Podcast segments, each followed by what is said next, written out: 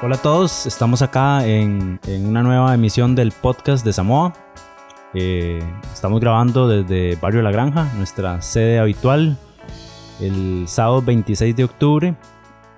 Eh, también estaban cayendo perros y gatos por todo el, área metropolitana, pero en este momento como que escampó y nos dio una tregua para poder hablar tranquilos. Estamos acá los, los sospechosos de siempre, eh, Gustavo, Nicole, este servidor, Alberto, y nuestro productor general y técnico en controles, Nuestro Brian Eno. Marvin. Marvin. Hola. A principios de mes eh, se entregó el, o se entregaron los premio Nobel pendientes eh, correspondientes al, al año anterior, que no se había concedido por el escándalo sexual en la, en la Academia Sueca. Y eh, el premio de- del año pasado le, le tocó a la, a la polaca mm, Olga Tokarczuk. Eh, justo esta semana en la que estamos terminando, se estrenó en España su última novela, Los Errantes, que ganó el premio Man Booker. Tokarczuk es una completa desconocida en el mundo hispanohablante, nada más tiene un libro editado en español que publicó Ciruela hace ya bastantes años, así que digo, se, se recibe con, con, Con sorpresa. y con agradecimiento porque es una autora por, por conocer. Y el premio de este año fue para, para el austriaco Peter Handke. Uh, polémica. Un, pre- Sí, un premio, sí, sí, sí. eh, pues sí, no exento de, de bastante polémica eh, por, su, por su postura política ya, ya de antes conocida, pero que explotó obviamente a raíz de, Mm, Siempre anda de descalzo. este premio tan, tan no- mediático. Yo no confío en la gente que anda siempre descalza. ¿no? Es como- Sí, Handke, es raro. Handke sí es más Un conocido. Sí, sí, entre o sea, nosotros. no, no, no de hecho, sus así. libros, eh, antes del premio, desde mucho antes, se podían conseguir en bastantes librerías, inclusive las más comerciales. Eh, por ahí libros eh, de los más conocidos, eh, El miedo del, portero al penalti, una novelita corta muy buena, leí hace un tiempo, pero en algún momento vamos a tener la oportunidad de hablar de él. Y también eh, está por ahí la carta breve, carta breve sobre un largo adiós, Creo que sí, ajá. Sí. Eh, que Se consigue- es como de lo más Ujú. conocido. Todo se Y- consigue, Hand que se consigue Sí, fácilmente. Los ensayos en se consiguen fácil. Ujú. Yo creo que el, el teatro no, pero ahora con, con esto del premio todo va a llegar. Yo conocí Y a Hank, perdón por la snob, pero por esta película de, de Wim Wim, Wenders. Sí. Sí, sí. Que yo, di, es genial, ¿no? Entonces, di, el guion lo, coescri- lo, lo coescribió o lo escribió él solo, él, no sé. Bueno, creo que, es- Creo que entre los dos. Entre los dos, coescribe. Sí, sí, se, se mete. Sí, sí, peliculón. Entonces, bueno, eso. Esta vez vamos a, a- a introducir una dinámica diferente. Nos pusimos de acuerdo desde antes para leer un, un mismo libro, que en esta ocasión fue El nervio óptico de la argentina María Gainza. Primero vamos a hablar de, de otras lecturas que hemos hecho en, en las semanas pasadas y en un segundo bloque pues vamos a analizar eh, este libro de Gainza. ¿Qué leíste, Albi?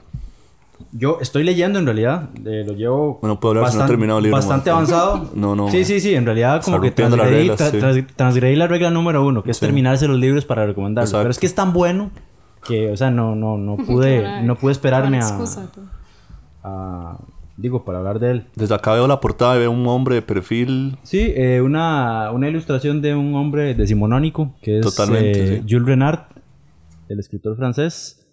Y eh, este libro es el, el diario que escribió desde 1887 hasta 1910, que fue cuando murió. Por espacio de ¿qué? 23 años lo llevó. En realidad es una, es una versión sintetizada. O sea, es una, una selección de, de partes del, del diario que me imagino que debe ser enorme. Que hicieron los, los españoles. eh, eh, bueno, Ignacio Vidal Folch, que es escritor, bastante conocido, de hecho. Él es el que lo traduce. Y eh, Josep Mazot, que es el que, hace la introducción y también hace comentarios eh, al pie. Bueno, nada, es una genialidad. O sea, yo siento que es como, si no es el mejor diario que he leído, de- por lo menos está dentro de los mejores tres.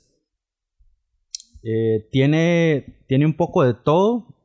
Es como un comentario sobre la época, sea, finales del siglo XIX, en, en París sobre todo. Sí, sí, sí, sí. Este, y por ahí desfilan personajes ya súper conocidos como Paul Verlaine, digamos, el, el poeta simbólico, eh, eh, Oscar Wilde, por ejemplo. eh, Marcel Schwab, que fue muy amigo de, de, de Jules Renard. De hecho, fue casi que su único amigo, por lo menos en sus últimos años. Y, y nada, bueno, es un viejo cabrón. Hablando de un viejo cabrón eh, con, con una posición social pues alta y con posibilidades económicas. Era un aristócrata, ¿no? Va, básicamente, básicamente, Nunca. va a quedar muy aristocrático. Ajá, eso iba a decir. Sí, tenemos sí, pero, y- sí. pero sin, sin, sin habernos puesto de acuerdo al respecto. Es- Estuvo muy involucrado en la vida cultural de, de París de, de esa época. eh, se metió mucho en revistas, las patrocinó con capital. Cuando todavía se podían hacer revistas en el mundo. Sí, sí, sí, sí. Y varias revistas. Estuvo metido en varios proyectos. Ya. Eh, conoció a los mejores escritores de la época. eh, publicó también. Él, él es conocido por un librito que se llama eh, Pelo de Zanahoria. Ok. que- Es una novela. Sí, es una novela que narra ahí como las vivencias de un chamaquito que es pelirrojo y por eso se llama así el libro. Mm. Hay pelirrojos en París. No sé. Sí. Creo que sí. Es más, creo que el mismo Jules Renard era, Ah. era pelirrojo. no sé. Y fue- o sea, fue un libro Ahí que en fue todo muy... el mundo, es una plaga. Es una plaga. Bueno, no hemos podido acabar con los pelirrojos. No, no, en realidad no. En realidad problema. no. Son como únicos ¿ya? y raros. El libro fue súper bien acogido por la crítica en ese momento. Después yo creo que se perdió, pero sí existen ediciones en español. De hecho, me intriga mucho porque se habla un poco en, en el diario sobre, sobre ese personaje de, de pelo de zanahoria. Y bueno, lo que hace Renard en el, en el diario es. Hace como comentarios bien irónicos y bien sarcásticos sobre, sobre la gente que conoce, sobre el oficio de escribir. O sea, escribe mucho sobre eso. Y casi que es una colección como de frases célebres. Ya. Porque To- todas tipo- son subrayables, Sí, digamos. porque, o sea, el tipo era un genio, o sea, el- como, como, como, como el creador de, de esa frase así bien, bien filosa, bien acerada, o sea, el ma era Puros genio. títulos. Sí, sí, sí. Voy, a leerles el, el- el primer párrafo de esta edición, ¿verdad? No, no es el primer párrafo del, del diario como tal, Ujú.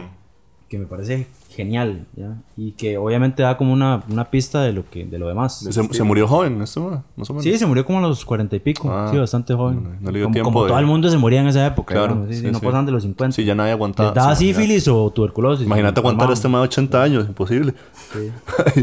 Eh, bueno, dice... Se el morían por insoportables. Ajá, exacto. El talento es cuestión de cantidad.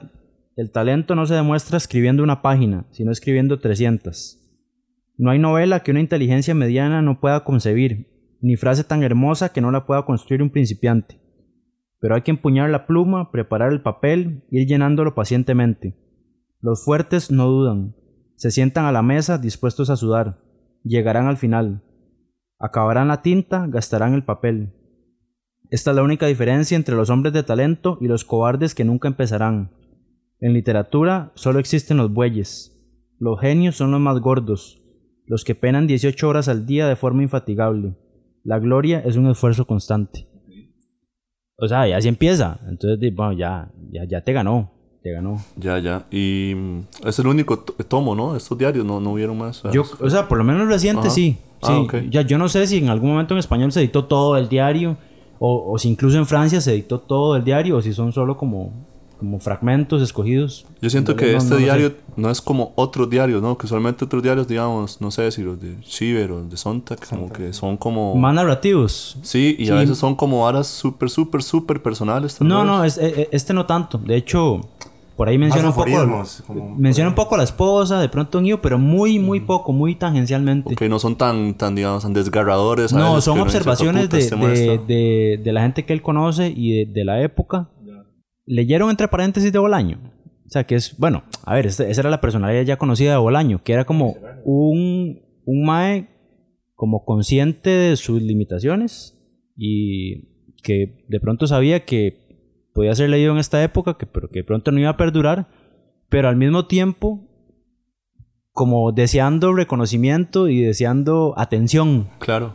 Este mae era igual, digamos. Este era el Twitter del Mae. Entonces, eh, sí, sí, sí, Este- exacto, exacto. Entonces el mae habla Era mucho, un tuitero. Era un tuitero. antes de época. El primer habla mucho tuitero, como sí. del talento propio, que si tendrá talento, que si valdrá la pena, que si alguien lo, lo va a leer dentro de 20 años. En fin, y el mae es es súper eh, eh, fuerte consigo mismo. ¿Hay alguna entrada ahí Sí, re- sí. increíble que tenga a mano? Sí, pues sí, sí, sí. De hecho, hace poco subí uno al Facebook ahí que me gustó, pero subió algo en Facebook, mae, en el 2019. Sí, Qué sí, vergüenza. ma. Sí, sí. Ma, no, es que me pareció tan bueno que yo dije, ma, di, no, hay que, hay que Que te likearon, por lo menos. sí, no, no, di, Nadie. nadie, Nadie likes. o sea, Un bot, un bot no ruso. interesa eso. La amistad de un escritor de talento sería muy provechosa. Lástima que todos los que desearíamos como amigos estén muertos. Y así, y, así, y así varias, digamos.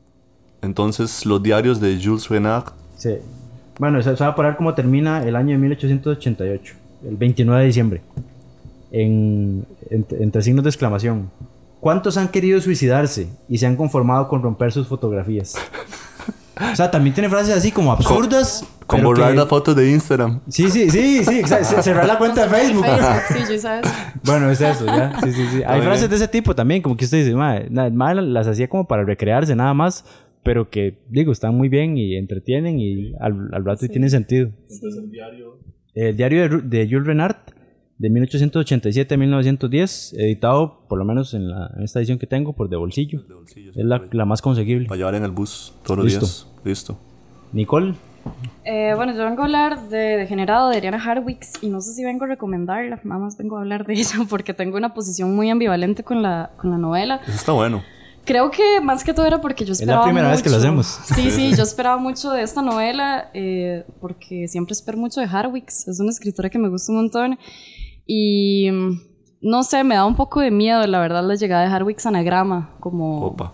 Como ahora, ahora también tras bambalinas que hablábamos de la, la llegada de Schweblin a, La a anagramización. House y cómo terminan esas cosas a veces. Eh, entonces dije, bueno, ojalá, ojalá eso sea como, eh, o sea, Hardwick sostenga la calidad literaria que ha venido eh, trayendo con editoriales, digamos, independientes. Pero bueno, o sea, sí sé o sabía de antemano que ella lo que quería hacer era romper un poco con este tríptico eh, inicial, donde las voces siempre son femeninas y los hombres eh, son como una idea en la cabeza de las, de las protagonistas, pero no, nunca hay personajes masculinos y mucho menos voces masculinas en sus novelas. Entonces esta es la primera vez que Harwicks tiene un personaje masculino, trabaja parecido a los otros, ¿no? Como que es un monólogo. Eh, a veces un monólogo dirigido a alguien, a veces un monólogo interior. Pero bueno, eh, básicamente la novela lo que trata es sobre el- a ver, la acusación de un supuesto pedófilo y asesino. Eh, Todo muy Harwicks- light. Sí, todo muy light, Muy como tranqui, siempre ¿eh? Harwicks. Wow. Harwicks siempre Wow. así, ¿verdad? Escoge como los temas más, más light. Escabrosos. No, no, este, yo creo como que también hay cierta provocación, o sea, o cierta intención de provocación, creo que siempre lo hay en ella, pero me parece que esto fue un experimento también personal de escritura donde lo que intenta es ver cómo narra ella desde un hombre y también desde un sujeto que no va a generar empatía en ningún lector, se supone, se espera. Esperamos. Esperamos. Este, también, bueno, yo creo que esperé que fuera un poco más fuerte la cuestión de la pedofilia, por ejemplo, o sea, como más... eh, no sé. incisivo. No, tal vez como explícito. como explícito, explícito. sí, como, pero incluso se pone en duda muchas veces si este personaje realmente eh, ¿Es violó a una no? niña, o sí parece que es pedófilo, digamos, porque defiende mucho la cuestión del deseo hacia los niños, pero creo que es interesante porque Harwick se está tratando como, bueno, mucho como jugando con la doble moral de, de la sociedad contemporánea, eh, con el linchamiento público, por ejemplo, Con creo los, que es- es... con los scratches. Sí, creo llaman. que es algo que le llama mucho, sí, le llama mucho la atención, exacto. como esto de, de que nada más acusamos a una persona y hay, ¿verdad? Como este mega bombardeo hacia, eh, hacia la persona, eh, no sea como tiempo a escuchar versiones, sino que Claro. simple- siempre nos ponemos de un lado, de un solo. Parece un libro hecho como casi que a medida de, de la época, ¿no? Un poco Sí, como- creo que, creo que a ella le interesaba mucho explorar eso, pero, pero sí me esperaba algo tal vez un poco más explícito con la cuestión de la pedofilia, como para hacerlo más, más polémico todavía. Eh, el libro lo han clasificado de, de bequetiano y creo que a veces es como una etiqueta que se le pone a cualquier monólogo Claro, como, donde como hay todo, como todo es kafkiano. donde hay un ajá, donde todo es enredado donde no hay como un contexto donde los referentes se le pierden al lector Eh, y creo que tiene un poco de eso pero no me recuerda a mí precisamente a Beckett la verdad Ok. Eh, el No, no personaje sería un tema muy beckettiano la pedofilia, ¿no? Es, como- sí no es otra onda. y hay como una cuestión como muy social que a veces me parece que en Beckett no está No, no, está entonces como abstraída, nada sí más. entonces eh, creo que en Hardwick sí, sí aparece eso pero bueno eh, creo que esta novela perdió como esa prosa poética. O sea mucha gente ahí estuve leyendo algunos comentarios que, que la gente hizo eh, y mm, muchos dicen, ¿no? Que, que les sigue pareciendo que hay una prosa poética, a mí me parece que ya se perdió. Eh, creo que eso está en, los, en las protagonistas femeninas de Hardwick, son las narradoras femeninas. Eh, y Es que este antes de este libro, Ariana, tú tres libros muy importantes. tres libros ¿no? muy Como- importantes. Esos que son los que publicó en. Mar Dulce, ¿verdad? Que son Sí, o- en Mar absolutamente Dulce primero lo publicó en Lengua de Trapo, Matate Amor, y luego publicó La Débil Mental, Y Precoz. eh, Precoz, y después eh, publicó ya Matate Amor. Que a mí me encantaron. Son maravillosos. Son Para mí, maravillosos, Ariana sí. Harwicks es como la voz más interesante. Es como el salto, digamos, las- europeo, digamos, al menos desde la editorial con anagrama, pero sí. O sea, sí tiene esas tres novelas que la anteceden, que Como el salto europeo. digo yo que esta novela se publicó en, y en Barcelona, ¿no? Quiero decir. Ah, ok, ok, Sí, sí, te y entiendo. este ya, ya, ajá. O sea, que con esta novela dio el salto a- hacia otros Sí. públicos. Bueno, de hecho creo que la habían editado, no sé si Matate. Ah, no, mentira, en Chile, en Chile Bueno, se sí. editó. Y de hecho se va a editar acá también. Lanzallamas está por, por lanzar eh, Uh, primicia. la edición Atentos, de atentos, ajá, sí. la edición tica de, de yo, Matate yo tengo, yo tengo una duda. ¿Cómo un autor o una autora o quien sea puede salir eh, avante en una novela en estos tiempos tocando un tema tan delicado? Yo creo que eso es lo que le ha gustado mucho a la gente de Hardwicks, que Hardwicks no estaba poniendo personajes políticamente correctos, incluso en sus novelas anteriores son como estas mujeres que no puedes decir, ah, eh, aquí tenemos unas protagonistas feministas, o sea, son mujeres, por ejemplo, en la débil, en la débil Débil mental, Mental. es una mujer completamente obsesionada con un hombre que está casado y ella vive, ¿verdad? Como de las migajas de amor, de sexo que él le puede dar. Eh, entonces sí, como que sus protagonistas a veces son mujeres eh, bastante como conflictivas, bastante rebeldes y aún así sí se puede como leer, digamos, como... eh, o sea, hacer lecturas más feministas de estas novelas y yo creo que precisamente Hardwicks, que es bastante rebelde con etiquetas y con que se le, se le diga como, bueno, tus novelas son sobre esto y aquí hay esto, decide como salirse de ese esquema, probar con una voz de un Pero yo- hombre y con un pedófilo y Claro. ver cómo hasta dónde puede incomodar. O sea, yo creo que a ella le interesa Pero yo creo que, o sea, cuando, cuando un autor decide meterse como o meterse al toro de esas varas, lo que lo puede defender o la excusa que tiene un poco es como eh, el tratamiento literario que le da La prosa, tema. sí, Sí. sí. Ya, entonces, digamos, si en las anteriores novelas había un tratamiento más poético, de pronto esa, esa era su, su coartada, Claro. ¿ya? Lo que la O sea, yo protegía un haciendo poco. literatura, ¿ya? Y de pronto la, la, la poesía o la, o la prosa poética te da como una ambigüedad que no, no permite ubicar al lector en una posición o en otra.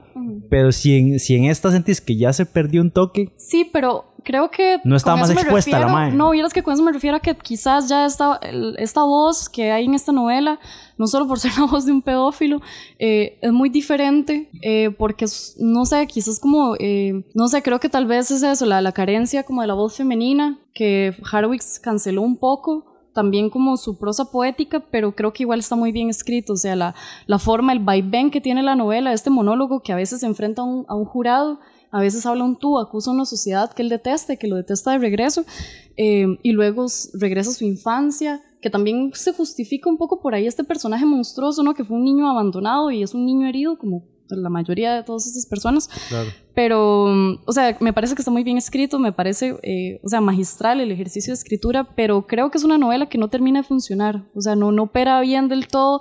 Me parece que, bueno, al menos yo tuve esa sensación de que ya la quiero terminar, pero no porque me, me muero por Y- ver qué sigue, sino porque ya me está y cansando. eso que es cortita, No, y ¿verdad? la intensidad de los libros de ella requieren que no sean Claro. largos Distancias. también. Y, cortas. y Sí, con sí. Hardwick sí, nunca me pasa eso. O sea, Matate Amor es una novela que me encanta estar releyendo. Eh, y esta sí me, me cansó un poco. Puede ser como eh, pesado el discurso. Agresivo no en el sentido, digamos, como, como Thomas Bernard o, eh, digamos, o Horacio Castellano, sino como, no sé, cansado nada más. O sea, Ya, no sé ni cómo tedioso, explicarlo. Es muy tedioso, sí. Entonces creo que es una novela que, como les digo, no, no vengo necesariamente a recomendar porque a mí la verdad me, me quedó debiendo, me parece que el discurso no opera tanto, eh, pero creo que es interesante, porque es interesante ver que una escritora argentina, radicada en Francia, está escribiendo algo así, que eso justamente se está atreviendo a, a exponerse, a decir, bueno, soy una mujer que no viene a hablar sobre qué es De ser lo- una mujer en sí, el siglo sí, XXI, sino siempre. entonces, bueno, en una entrevista escuchaba que Hardwicks decía que lo que le interesó a ella fue, y esto sí me llamó mucho la atención, como esta, esta forma de pensar, que a ella le interesó tomar un personaje masculino porque ella ahorita tiene como esta como esta confusión de que cuál es la lucha de los hombres. Ella siente que las mujeres tenemos una lucha muy clara ahorita, que todas tenemos como un propósito, pero que los hombres se han quedado sin No un propósito. sabe, sí. Entonces ella coloca este personaje que es un poco esto, ¿no? O sea, por supuesto que no representa como el género, pero sí un poco como, como un personaje sin lucha, un personaje perdido que, Claro, que bueno, ya no eh, tiene rumbo. Eso, eso entonces, está súper interesante. Es muy en interesante cuando lo escuché O sea, en leerlo desde entrevista. ahí me parece. Sí, sí, súper cuando lo, lo- la escuché en una entrevista decir eso, como que empecé a ver el libro así y dije, bueno, sí, eso, eso es muy válido porque es como, Total. ok. Sí, bueno, co- como, ¿qué- ¿cuál es el papel de los hombres ahorita en la sociedad? Y sobre todo si es un paria, por ejemplo. Claro. Entonces sí, creo que es una novela que vale la pena, la verdad, Yo creo leerla. que igual hay que rescatar bastante a Ariana Hargis porque yo, digamos, uno piensa y no hay demasiadas escritoras que se parezcan a ella. No, yo Me parece que, el proyecto allá está muy, muy, muy interesante De, como de para de Harwich pronto no comenzar con Degenerados, sino con, la, con esta trilogía que publicó Mar Dulce. Mar y bueno, sí. y si les, si les llama la atención, bueno, pueden pasar a Degenerados. saben que fue una novela que llegó a gustar tanto que quedó de como de semifinalista para el premio RAL, de que al final se logró a Costa Magna. No como- de finalista, sino que en la Bueno, etapa como anterior. de- no de finalista, sí, en la, como semifinalista, anterior. En un digamos. mundial Pero llegó a cuartos de decir, o final, sea, más o menos. Ah, bueno. Vean qué interesante que una novela con La este tipo de tema la llega y, y la consideran. Pero sí, sí. definitivamente es seguir la pista entonces a Sí, definitivamente. Ariana Ariana. Harwicks, eh, Degenerado, publicado por Anagrama. Anagrama. Anagrama. Muy bien. Eh, sí, voy a hablar un poco de algo que nunca suelo leer, que son libros de terror o de suspenso, al menos que se pretende que sean así. Se trata de Los Elementales, es una novela recientemente publicada, al menos en español, de un escritor norteamericano que se llama Michael McDowell. Este mm, es una novela que, re- que visita ese tópico que todos conocemos de toda la vida, de las casas embrujadas y de... Claro, ¿no? Que es como el, el- el- muy común, ¿no? Hasta cierto punto. Es un, es un tópico de género. Es un, es un género, exactamente. En este caso, digamos, es una, una familia de mucho dinero instalada como en Alabama, en el sur de los Estados Unidos, digamos. Sí, sí, por ahí el gótico sureño. Está totalmente presente el Y, gótico perdón, sureño. es un escritor contemporáneo. Es- Sí, sí, sí, Sí, ok. es contemporáneo, de hecho, nació Pero ya se el- murió, ¿no? No sé ¿O si no? se Creo, creo que sí, creo que sí, creo que sí. Ok. Sí, recuerdo haberlo parece. leído en la contratapa. Es el, es el, el guionista de Beetlejuice. Ajá, para sí. que el- nuestros, Ah, ami- nuestros exacto, amigos este, cinéfilos Sí, lo que ubiquen. Tim Burton estaba muy obsesionado con este man. Sí, sí, la contratapa. sí, el la contratapa el guion de, de, de Beetlejuice Todo con- lo que sea es por la contratapa. eh. Exacto, exacto. Todas mis opiniones son por la contratapa. Sí, la contratapa tiene a Tim Burton, a Stephen King y a un señor que se llama Peter Straub, que no sé quién putas es, no sé. Pero bueno, No existe, eh, no existe, seguro. No existe. Sí, Lo sí. inventaron inventó la bestia equilátera. No, pero bueno, sí, lo edita la este Quilátera, que yo la verdad, sinceramente, casi que a ojos Genios, cerrados. genios, sí, sí, a ojos sí. cerrados, cualquier libro que Yo editen. les compro lo que sea. Exacto. Y nos pueden mandar libros a Samoa también. También, si nos escuchan. Un saludo, Si sí, sí. Si nos escucha Luis Chitarroni, De verdad, sí, gran fan de las contratapas de... total. Pero sí, bueno, eh, la familia esta de mucho dinero en el sur de los Estados Unidos, de repente, eh, bueno, son dos familias en realidad. Eh, una de las familias sufre la muerte de una, casi que una matrona de la familia, como una señora así como de mucha alcurnia. Y el, el caso es que muere la, la señora esta y de repente el resto de personajes, eh, unos están casados con otros de la familia, es decir, están como muy entrelazadas las dos familias y deciden irse, retirarse, digamos, en su in- inacabable privilegio en una de sus mansiones que están como en, cerca de Alabama. Es como una duna que tiene como vista al mar, cerca del Golfo de México, etcétera Y los Un maestros... paisaje más raro, weón. Rarísimo, rarísimo. Que eso es una de las virtudes del libro, digamos, la forma en la que este maestro escribe, el clima, el, esa vara pegajosa, esa humedad, maravilloso, digamos. Pero bueno, se van a estas tres casas eh, y bueno, obviamente dos de las casas funcionan, una está totalmente hecha mierda, está hechizada, embrujada. Pero bueno, todo el libro como que posterga un poco esa discusión de por qué la casa está embrujada, obviamente, ¿no? ¿Qué pasó ahí, etcétera? Em, entonces en, esa, en esta tercera casa pasan cosas extrañas, eh, la arena, digamos, que termina por llenar la casa y la rebalsa, digamos. Algo que quiero rescatar del libro es que usualmente, o al menos en las películas o en los libros de terror, uno siempre está a la espera como de- del susto, ¿no? Como esa cosa de- del, del brinco, ¿no? Por el susto. Pero esta novela está tan bien escrita y tan bien construida que va, digamos, que poco a poco va sumando y sumando y sumando y sumando. De manera que cuando llega a un clímax más o menos, bueno, cuando llega al clímax, eh, logra el, eh, digamos, una, una, una sensación en el lector, al menos me pasó, fuerte. No digo que me cagué del miedo, obviamente no, pero, pero sí, digamos, como digo, tiene un mérito, tiene Es un mérito. yo, yo, yo creo que es distinto en el cine y en la literatura. En Total. el cine, digamos, la- los que a- les gusta el género sí esperan como el susto, Exacto. ¿ya? Es una convención de género ya, más bien. Que Sí, si sí. no- eh, cuando, Sí, el susto, asusta más bien. cuando el susto es fácil, normalmente la película es mala. Sí. Cuando, cuando el susto es inesperado y está trabajado, está bien. Pero en literatura creo que opera Yo diferente. creo que en literatura el lector aprecia como que la, la- que la historia esté bien construida. que Y es una un cuestión como momento- atmosférica. Total, total. Más una total. atmósfera. sí. Eso es más una Sí, atmósfera. porque no, no contamos con efectos especiales. No, no, ¿no? no, Entonces no, también es una cuestión mucho del peso no del lenguaje. Y ¿no? que El tiene- lenguaje nos tiene que ir Total. como Boom. haciendo sentir como Obviamente. reprimidos. Y el fantasma ahí. Sí, en el cine pones un, un hijo puta saliendo debajo de un sillón y ya es como, wow, man, ya genera qué". algo. Ajá, sí, sí, sí. pero la literatura, literatura no. Ocupa 100 sonido, páginas para más o menos causar. Eh, bueno, entonces las dos familias van ahí, se, se quedan, etcétera. Eh, y este lugar tan absurdamente claustrofóbico y asqueroso, como húmedo, de, repente es un paraíso, que me pareció increíble esa maniobra de describir como este lugar, como, como decir Guapiles, peor todavía, eh, totalmente, totalmente, este, como un infierno en la tierra y al mismo tiempo que Hubieras es dicho infierno. Comala, o sea.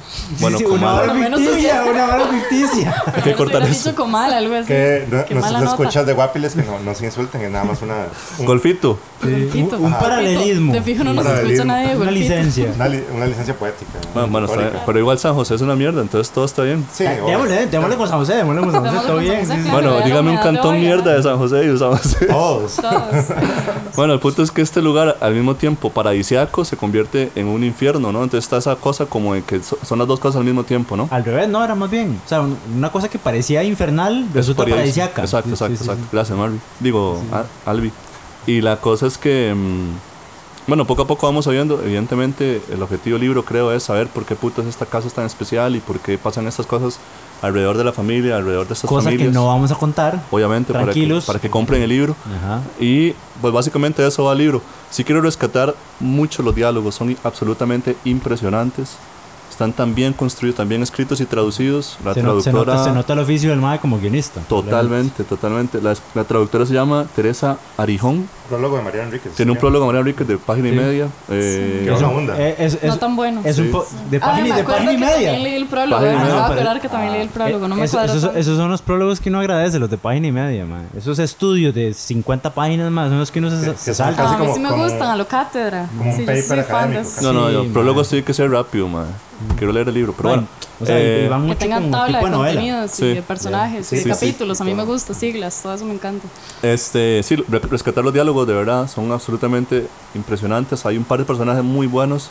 Una la- chiquita. una chiquita que se llama India eh, en, la peli- en, la- en el libro, que es absolutamente madura, irónica, eh, absurda a ratos, pero adorable, digamos. O la o- madre- o sea, es inverosímil. Ajá. La madre lleva el papel, funciona. la madre lleva el, el, eh, el sea, peso del una libro, digamos. La mala que la lleva el peso del libro y también está el personaje de, de la criada, ¿no? Obviamente iba a haber una criada o una mucama en ese tipo de... Afro, afroamericana. Obviamente, sí. Sí, porque es el sur. ¿verdad? Ajá, se llama Odessa, la, la madre esta, y también es absolutamente inolvidable. Y hay una parte muy interesante que en la que Odessa, o sea, como que la gente blanca usualmente asume que la gente negra tiene a veces una sabiduría como super, increíble, supersticiosa. Sí, sí, sí. Hay una parte en la que Odessa le dice, estoy harto de que me pregunten sobre cosas incomprensibles como si yo fuera alguien especial que sabe Como si cosas... fuera un gurú. sí, sí, Ajá, sí. Y, y las manda a la mierda, que me pareció genial y es un Uy. detalle que creo que hay que rescatar. Entonces, sí, muy recomendable Los Elementales de Michael McDowell, editado por los, espero que amigos de la bestia equilátera. Eh, se consigue en Este Costa libro Rica. se, se consigue acá en Costa Rica fácil, Fácil, en fácil. cualquier librería las comerciales y las no Sí. comerciales también lo van a Creo ver. que un lector de Stephen King le gustaría mucho el libro, que hay muchos lectores de Stephen King. Pero también uno que de pronto no. Sí, como también, yo, también. por ejemplo, que no he leído mucho a Stephen King y Pero está muy bien lo, amarrado. lo tengo, lo compré y ahí está haciendo fila. Me lo voy a leer. Li- Listo, entonces recomendable, ahí, ahí lo tienen.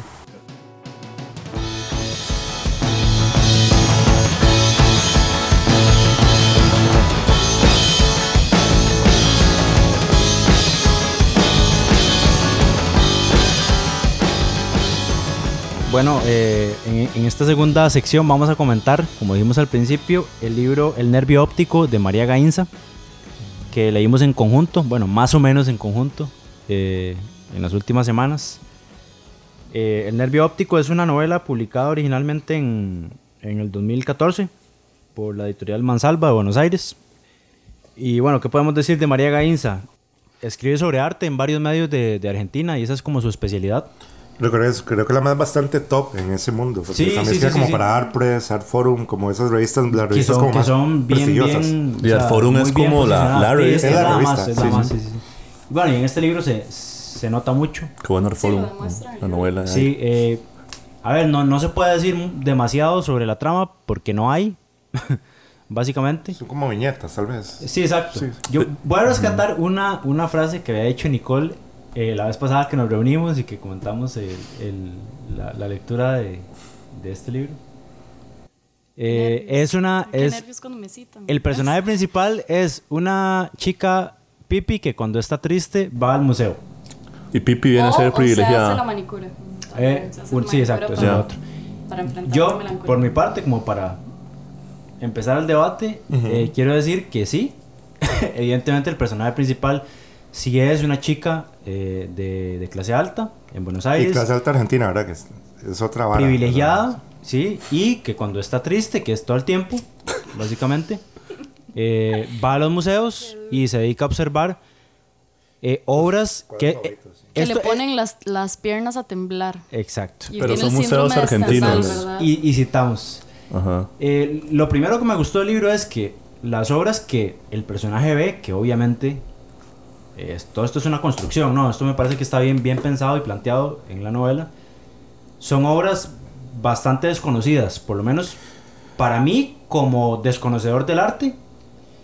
Y yo creo que en general, para el mundo del arte, de pronto hay, sí hay autores muy, muy, muy, este, muy top, como Courbet o Toulouse-Lautrec. Pero, Pero hay algunos argentinos que no son esos, tan esos me parecen geniales, pero inclusive de, de, de Courbet, por ejemplo, habla de una obra que me parece lateral en la Como obra, obras menores. en la obra Sí, del, sí. del Mae. O sea, en el conjunto del... Que es algo que ella Mae. hace, como reivindicar esas obras menores dentro de los museos de Buenos Aires, ¿no? Como Ay, bueno. porque uno es un, mm, bueno, como lectora curiosa, uno, o sea, se va a buscar. como De- son, total, este y, la, y la López, parte de, de, de Rothko, que Rothko, a ver, es bastante conocido, digamos, en, los, en el ambiente anglosajón, pero las, las, un poco las historias que cuenta y las cosas que dice sobre él, yo no las conocía y me parecieron interesantes y bien narradas. Eso por un lado. Y lo otro es que, si bien la tipa, el, el personaje, eh, es, narra todo desde una posición privilegiada, me parece que lo hace de una manera suficientemente consciente como para decirlo o narrarlo de una forma irónica y no caer con esta es mi percepción y no caer como en como una autocomiseración gacha digamos para mí no llego ahí pero no sé ustedes de pronto piensen diferente Para mí llega ahí, eh, o sea, es cierto que ella admite, ¿no? Eso, que tiene como este síndrome de niña rica triste. Eh, y por dicha lo admite, como para no quedar tan mal parada, pero creo que sí se ve mucho esto de... mm, Bueno, a mí la verdad me molestó como esta narración en segunda persona, que creo que es un tipo de narración Es que está como- muy de moda. Y es como gratuito porque alterna entre primera Ajá, persona y... pero siempre está ese, ese mayoría es en primera de persona. forma de narrar suele ser como muy condescendiente, muy autocondescendiente, esa forma de decir, y tu madre tal y tal cosa, y miraste cómo tus sueños se fugaban. y la- Pero no es todo el libro, sí, tampoco. No, pero No, las no. partes que son como narradas así son las partes de mayor como, eh, sí, autocondescendencia. sí sí no de, no "Ay, y, y, da, rica", y- y da, cólera sí sí ahí es donde uno dice sí, como "Ay, porque hijo de a mí puta el como ganas de darle una el bofetada personaje sí. que, que Gainza construye de sí misma aquí, a mí me parece realmente patético y lo que les comentaba es que creo que Gainza escribe muy, muy bien, o sea, que sabe escribir. Está muy bien escrito, está muy bien escrito, Y me encantaría leer tal vez un libro de Sí. crónicas de Gainza. Eh, donde hable más como sobre otras cosas que de ella misma, porque ella, ella sí, o sea, el personaje de ella aquí me, me parece aburrido, eh, se deja decir cosas que son como, o sea, que te dan ganas de dejar de leer, pero tenés ganas tal vez de, de aprender más chismografía, historia del arte, entonces Sí, sí, seguís total, leyendo. total. Pero igual creo que también fue un error de anagrama calificar esto como, una, como la primera novela de María Gainza, porque eso no debería entenderse como una novela. aquí en paréntesis Eh, porque eh, si es una novela, tratas de buscarle como un sentido, como para dónde va, ¿verdad? O sea, pero, pero aquí parece que es como, o sea, ¿cuál es el sentido de escribir esto, no? Y cuál es el sentido de mezclar como esta crónica de, de arte con fragmentos de, de su vida que Sí, no sí. tienen ni siquiera que ver con la cuestión visual, por ejemplo, que es algo que a mí me queda debiendo, como, ok, sí, hay pinturas, hay obras de arte en la novela, pero me parece que la cuestión del nervio óptico y la cuestión visual debería estar hilando todo el texto y las partes que son sobre la vida de ella, la cuestión visual no es algo como realmente... No, No, pero yo, No, siento, no, no. yo, yo siento que sí sabe amarrar como, como hacer ese amarre entre la narración más personal con sus párrafos sobre historia del arte. Yo, si- yo siento que sí hace, trata de hacer esa transición como, lo, como de manera que no se note tan abrupta, pero por lo menos lo que yo sentí. digamos. Yo sí Claro, no hay porque capítulo a capítulo Sí, va sí. como turnando Lo que, los lo que voy a decir un poco para, para ubicar es que el, el libro se publicó primero en, en Argentina en el 2014 y Anagrama lo reeditó este año en, en España, eh, muy muy seguido del segundo libro de María Gainza. De hecho, que no ahorita no recuerdo el nombre, pero salió hace poco. Yo sí rescato demasiado libro, la verdad. Me parece que está, además de que está muy bien escrito y que puede tener sus, su, su- bueno, hay que decir esto, está dividido como en pequeños ensayos o pequeñas entradas que cada una tiene su propio nombre y al final todo eso to- cuenta una historia pues orgánica del libro, ¿no? Como el ensayo personal sobre el arte, ¿no? Pero yo creo que esa cosa es lo que le da, digamos, la fortaleza al libro, como de que no sepamos bien qué es, ¿no? Me parece que eso es lo interesante, que si es un artefacto que autobiográfico, de... Sí, por eso tengo que, Va- que va- va por ahí. al, encajarlo como una novela hace que el lector quiera Y eso es lo que me gusta, ahí, porque es un No, no, poco- una, una novela Es en el estado más puro no es, definitivamente. Y además- Es otro estado, yo Sí. creo que más bien es más rico leerlo fuera Yo de- creo que de por como está escrito, me parece que es además un, un acierto escribirlo así, porque creo que es como el antídoto perfecto contra la autobiografía pura, como diciendo, La, la plana. ajá, la, Sí. la, la- mi novela sobre el arte, no es eso, no es una novela sobre el arte, sino es un libro que dice, bueno, sí, sé sobre arte, pero también pasaron estas cosas. Yo creo que encuentra, o sea, encuentra espacios como de desahogo de lo puramente personal para mí. O sea, si hubiera sido solo sobre ella, me hubiera parecido infumable. Sí, Por- totalmente. porque el personaje es muy molesto o llega a ser molesto en algunos pasajes. Entonces, eh, combina esto con observaciones sobre, sobre cuadros, Y no solo eso, también hay muchas viñetitas sobre la vida de otras personas. sobre literatura, además. Sí, o sea, hay- también, también. Hay de Jules Renard que estamos hablando ahora. Ahí aparece, sí, sí, sí. Aparecen epígrafe un par de también. líneas, sí. Entonces yo siento que es una persona que sí tiene una formación profesional producto de su beneficio, bueno, su privilegio de ser la clase alta argentina, pero que supo sintetizar bien eso, creo en un buen libro en el que dice, bueno, ahí está este cuadro en Buenos Aires, que no está en el MoMA, pero que también es interesante y que creo que permite esta lectura de cierta De, cosa. de hecho, la gran mayoría de los cuadros de los que habla están en Buenos Aires. Sí, sí, sí, sí. Museo Sí. Nacional. Me Sí, parece una ahí, forma ahí. de reivindicar. todo. Y creo que también es esto que ahora hablábamos de que esta familia a la que ella pertenece, donde todos los personajes son bastante frívolos y bastante, bueno, que hablamos de la mamá ahora, Sí. que es un personaje realmente, Sí. ¿verdad? Como esta mujer, así como Una mujer que teme el fracaso de sus hijos. Ajá. Ujú. Eh, pero pienso que, bueno, el, el personaje de, digamos, ese, ese desdoblamiento, o ni tan desdoblamiento de Gainza en la novela, eh,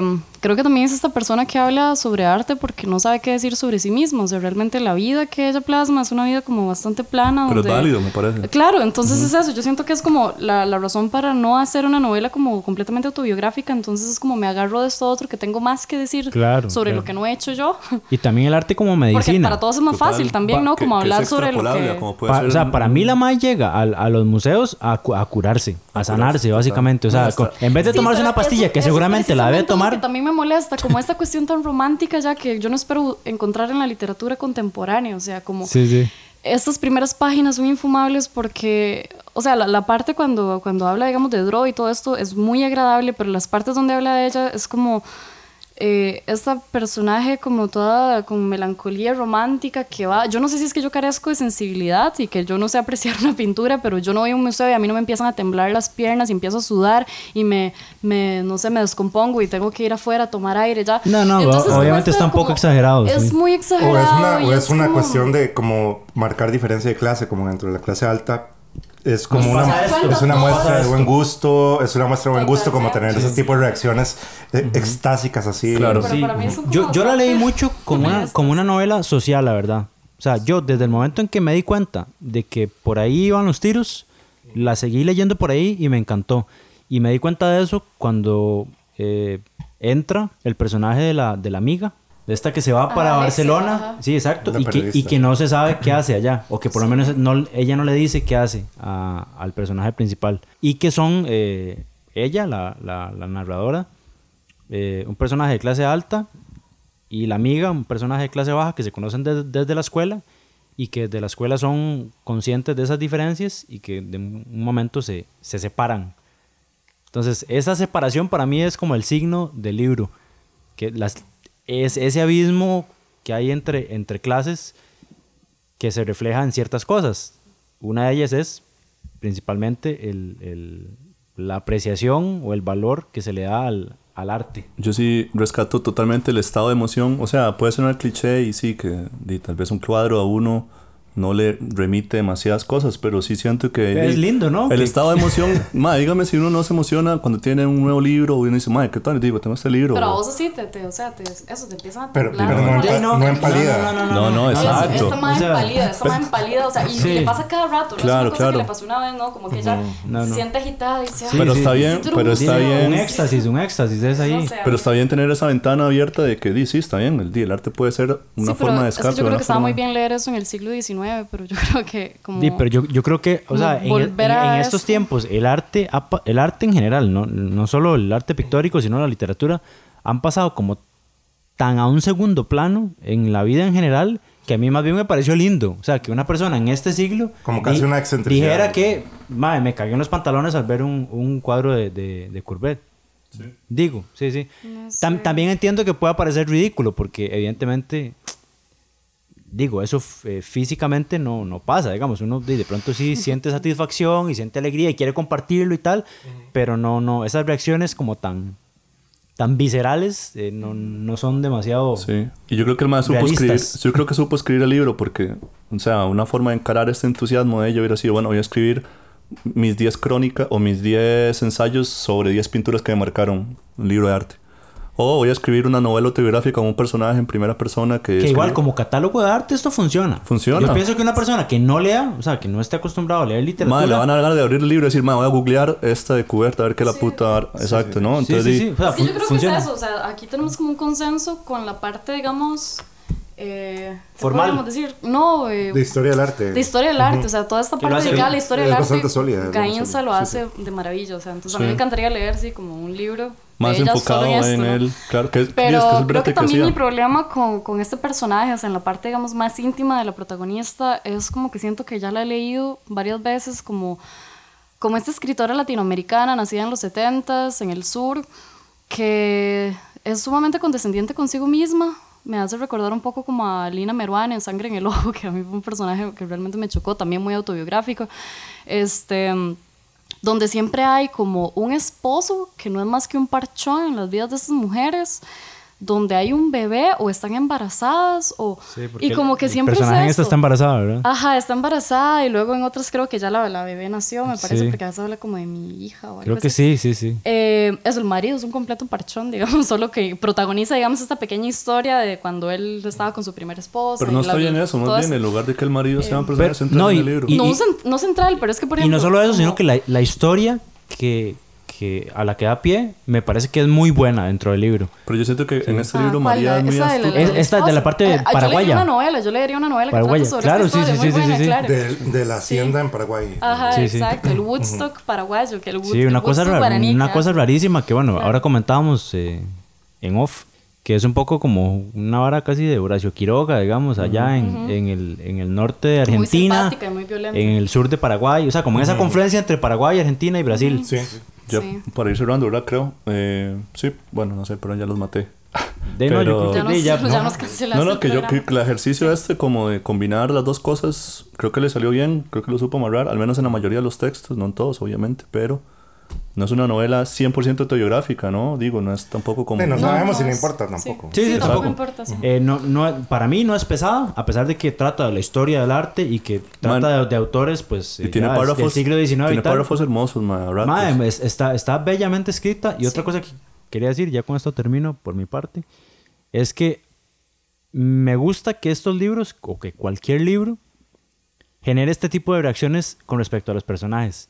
Mae, me cae mal, lo odio, lo, eh, lo amo, lo detesto, X o Y o Z. Porque si es así, es que la narrativa es suficientemente persuasiva para que uno pueda decir estos comentarios. En, en muchos libros, mae, uno pasa las páginas y es como, me parece X, o sea, no tengo ninguna opinión sobre este personaje, no me cae ni bien ni mal. Sí, aquí Quiero terminar el libro y sí, sí. punto. Lo Ya. llamativo es que uno lee muchos libros con narradores o narradoras que uno está consciente que son personas horribles o personas muy molestas y se lo ganan a uno. Quizás yo creo que lo que pasa con lo Nicole es que o no por lo menos seguí esa- leyendo. se- Igual yo no, o leyendo. sea, no quiero que se malinterprete como que es que yo leo para ver si me identifico, porque justamente es No. algo que nunca me gusta hacer, como leer para ver si... No, y eso es una manera muy primitiva de leer, Ajá, como que es que no me identifiqué, por eso el libro es malo, ¿no? O sea, eh, a mí simplemente, bueno, sí, no me genera como mucha empatía esta, esta narradora, pero bueno, esta fue una relectura, pues, y la verdad sí reivindico como algunas cosas que dije María Gainza en enero, que creo que fue cuando leí por primera vez esta novela, la dejé tirada como en la página 34, algo así. Este, y esta lectura la, la disfruté más.